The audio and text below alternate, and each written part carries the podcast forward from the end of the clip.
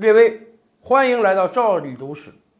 在我国古代啊，如果说最幸运的人是皇帝，那么最不幸的人恐怕就是皇帝的兄弟们。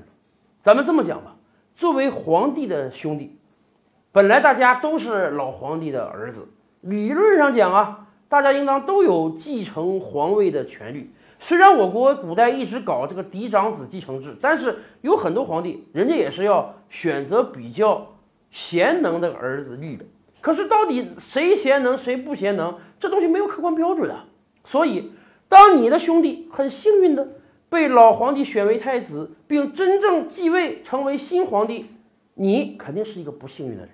然而，这个不幸往往还并不是你没被选为皇帝。而是你有可能迎来更为悲催的命运。咱们中国几千年这个政治史啊，那兄弟相残的事情多了去了。这有时候其实也怪老皇帝啊，没有打下一个好的范儿。一开始老是没有决心到底选哪一个，后来真正选定了一个呢，又觉得对于那几个有点亏欠，所以。在资源上，在人力上，在钱上，又给那个人很多的补偿，以至于让那个人觉得我也有觊觎之心。我有没有可能利用我现有资源，搞一个玄武门之变，搞一个靖难之役，把皇位给夺回来？这从另一个层面也让新皇帝十分忌惮于自己的兄弟啊，因为你要说平民百姓造反，甚至是一个权臣造反，他不一定能成啊。成了之后，他统治起来也有很大困难。可是他兄弟造反不一定啊，这个皇帝反正还是你们家的，反正你兄弟也是你爸爸的儿子，谁当皇帝不是当呢？他只要把你干死了，天下他就可以传席而定了。那么别的国家有没有在兄弟问题上有好的解决方案的呢？我跟大家讲，如果说有好的解决方案，那就是残忍的方案，多残忍呢？大家知道吧？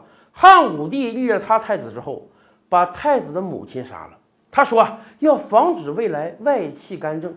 可是有一个国家把皇帝的兄弟都杀了，哪个国家呢？奥斯曼土耳其。现在大家正在纪念一次大战结束一百周年。其实一次大战的一个直接效果就是啊，把奥斯曼土耳其这样一个横亘三个大洲的庞大帝国，六百多年历史的庞大帝国给肢解掉了。奥斯曼土耳其立国之后啊，慢慢的形成了一个法案，什么法？杀害兄弟习惯法。新皇帝只要一继位，就必须把他所有兄弟全部杀死。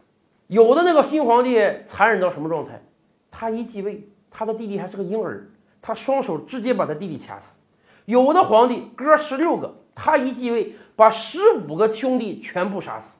为什么？因为在奥斯曼土耳其的历史上发生了多次兄弟拥兵自重、调炮望李红过来抢夺王位的事情，以至于国家经常处于动荡之中，经常因为兄弟相残爆发内战，让国家没有办法往前推行。所以呢，慢慢的国内就形成了一个法律，干脆只要新皇帝上位，就把他所有的兄弟全部杀死，永绝后患，让皇位再没有质疑。要说这个法案，那可真是够残忍的，以至于啊，这个法案推行了很长一段时间之后，有一次有一个叫艾哈迈德的新皇帝继位，他当年只有十三岁，他弟弟也只有几岁，全国境内只有他们两个是老皇帝的儿子了，所以啊，有的大臣就商量说，要不先别杀了，为啥呢？一旦这个新皇帝才十三岁，出点什么事儿，他身边再没有兄弟了，那整个国家这不是断后了吗？那到时候找谁当皇帝啊？所以，国家采用了新的法案，把他弟弟软禁在皇宫之中，作为一个备位元首留着。从此啊，奥斯曼土耳其就慢慢的从杀兄弟改成囚兄弟了。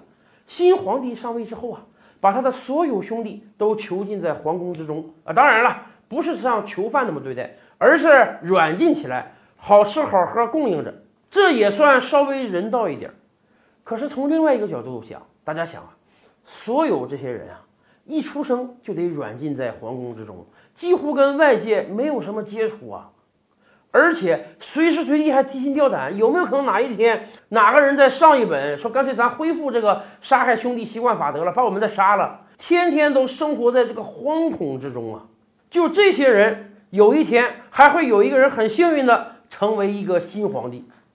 咱们以往就是讲啊。我们古代的封建王朝，越到后来的时候，这个皇帝越不像样。为啥呢？常年养在深宫之中，身边不是宫女就是太监，没有什么好人教。这个奥斯曼土耳其的王子们更惨啊！不但没有什么好人教，自己简直就跟一个囚犯一样，而且还随时随地惶恐有没有可能被干死。所以啊，后世历史学家就总结。奥斯曼土耳其前期的时候啊，虽然说兄弟相争啊，起码经过打仗留下来那个人应该是有点能力的，文治武功稍微还强点儿。到后来，软禁留下来这些兄弟没一个好人啊，导致奥斯曼土耳其的国势是越来越差，以至于经过一战，终于被人肢解了。看来啊，这个继承人问题真的会让每一个王朝都很头痛啊。